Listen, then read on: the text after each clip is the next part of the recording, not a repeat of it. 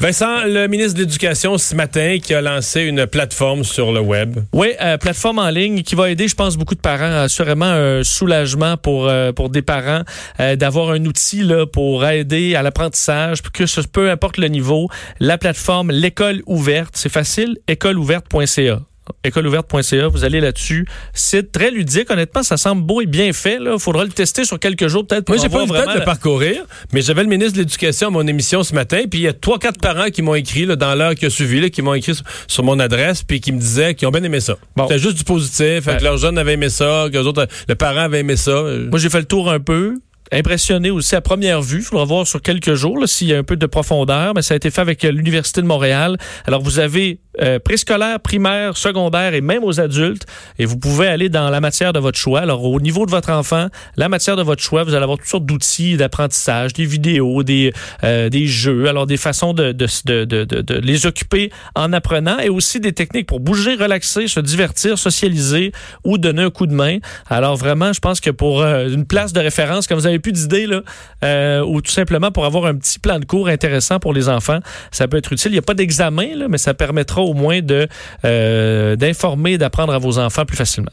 Mais il y a quand même quelques. Ben, en fait, le, ministre de l'Éducation est dans une drôle de situation parce que moi, pour l'avoir reçu ce matin en entrevue, on sent que son souhait à lui, là, c'est du fond de son cœur, c'est que les jeunes fassent quelque chose, qu'ils aillent sur ce site-là, qu'ils lisent et qu'ils fassent avancer leurs travaux. Tu sais, qu'ils fassent quelque chose, qu'ils perdent pas ces mois-là où on devrait être en année scolaire. De l'autre côté, je pense qu'au niveau du ministère, tu les règles sont claires dans la mesure où les jeunes ne peuvent pas aller à l'école, ils ont même pas pu récupérer leur matériel puis tout ça. Il faut dire c'est pas obligatoire. Oui. Fait que, tu sais, le ministre se contente de recommander fortement, mais il reste conscient que euh, le danger, c'est des jeunes, bon, des jeunes, soit de familles très défavorisées où on n'a pas d'ordinateur à la maison, euh, soit dans des familles où euh, on a plus ou moins, l'éducation, c'est pas nécessairement la priorité numéro un, là, puis on s'occupera pas de ça, puis on, en fait, on sera peut-être pas même pas. On, on n'écoutera même pas aux nouvelles pour savoir qu'il y a un site qui a été mis en ligne. Que, que, ces jeunes-là prennent du retard euh, sur les autres qui vont continuer de, de, faire quelque chose puis de se garder actifs. Que quand on va rentrer, par exemple, à l'école, que ce soit en mai, que ce soit en juin, que ce soit en septembre prochain, parce que l'hypothèse existe qu'il n'y ait plus d'école cette année, ben que l'écart va s'être agrandi entre ceux qui ont plus de misère puis, puis les autres. Là. Ça, ça, se peut. Malheureusement, il faudra gérer avec ça. Mais en même temps, je pense, pour ceux, les, familles qui s'en occupent un peu, rappelez-vous qu'il y a quand même l'été, dans la mesure où là, les vacances, tu sais, ce sera pas... on peut garder certaines habitudes d'apprentissage pendant l'été, ce qui permettra peut-être d'avoir euh, d'avoir quand même un gain pour l'automne. En faisant un portrait dans le monde, en Europe et à New York aussi, parce qu'il faut, faut regarder les États-Unis et l'État de New York un peu à part là, présentement dans l'évolution des choses. Oui, euh, et il y avait quand même euh, une image forte là aujourd'hui, c'est l'arrivée du, du USNS Comfort, donc le grand navire euh, hôpital de la Navy américaine, qui est quand même gigantesque, là, impressionnant, à voir. Oui, oui. Et euh, peinturé, vous l'avez vu probablement là, de blanc avec les croix rouges sur les côtés. Et ce navire-là qui arrive là carrément euh, à Manhattan, là, tout fait tout près, donc à New York. Et c'est quand même euh, fort d'image. Là, c'est New York qui a besoin d'un bateau hôpital. Ce bateau-là, normalement. Vu les images de CNN a tourné dans un hôpital aujourd'hui, là, ça a plus de bon sens. Il y a des civières dans le poste des infirmières. C'était épouvantable. Oui, il y a plusieurs endroits là, où les hôpitaux sont surchargés. Là. On voit vraiment des scénarios qu'on voyait dans d'autres pays là, il, y a, quelques jours. Puis il y a une infirmière qui a mis, euh, c'est plus ou moins chic, là, mais une infirmière qui a quand même pris une photo de l'intérieur d'un des camions réfrigérés, là, où on voit les sacs avec les corps par terre euh, déposés dans un entrepôt, dans un camion réfrigéré en arrière de l'hôpital.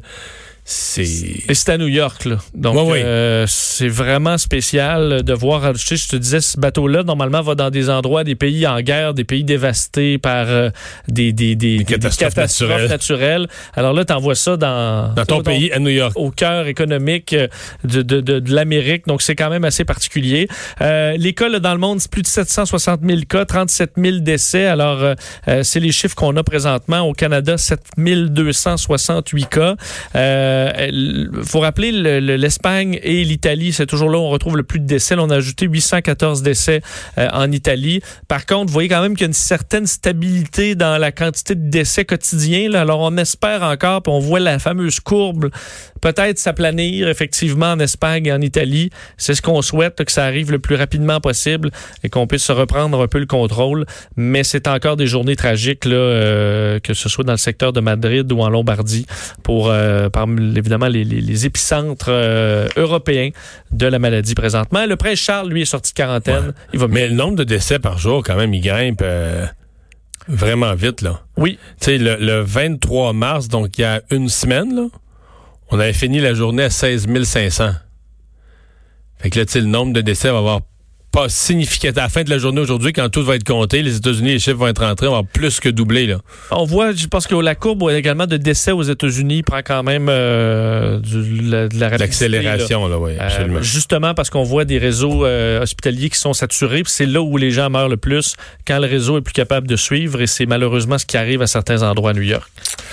On va faire une pause. De retour, on va parler à la préfète de la MRC de Charlevoix. Il y en a qui pensaient que cette région, en fin de semaine, lorsqu'on a fermé certaines régions pour les protéger, euh, voyant qu'il y a bien du monde qui allait à leur chalet de Charlevoix. Il y en a qui auraient voulu voir cette région être euh, incluse. On en discute. Deux heures d'info. Le retour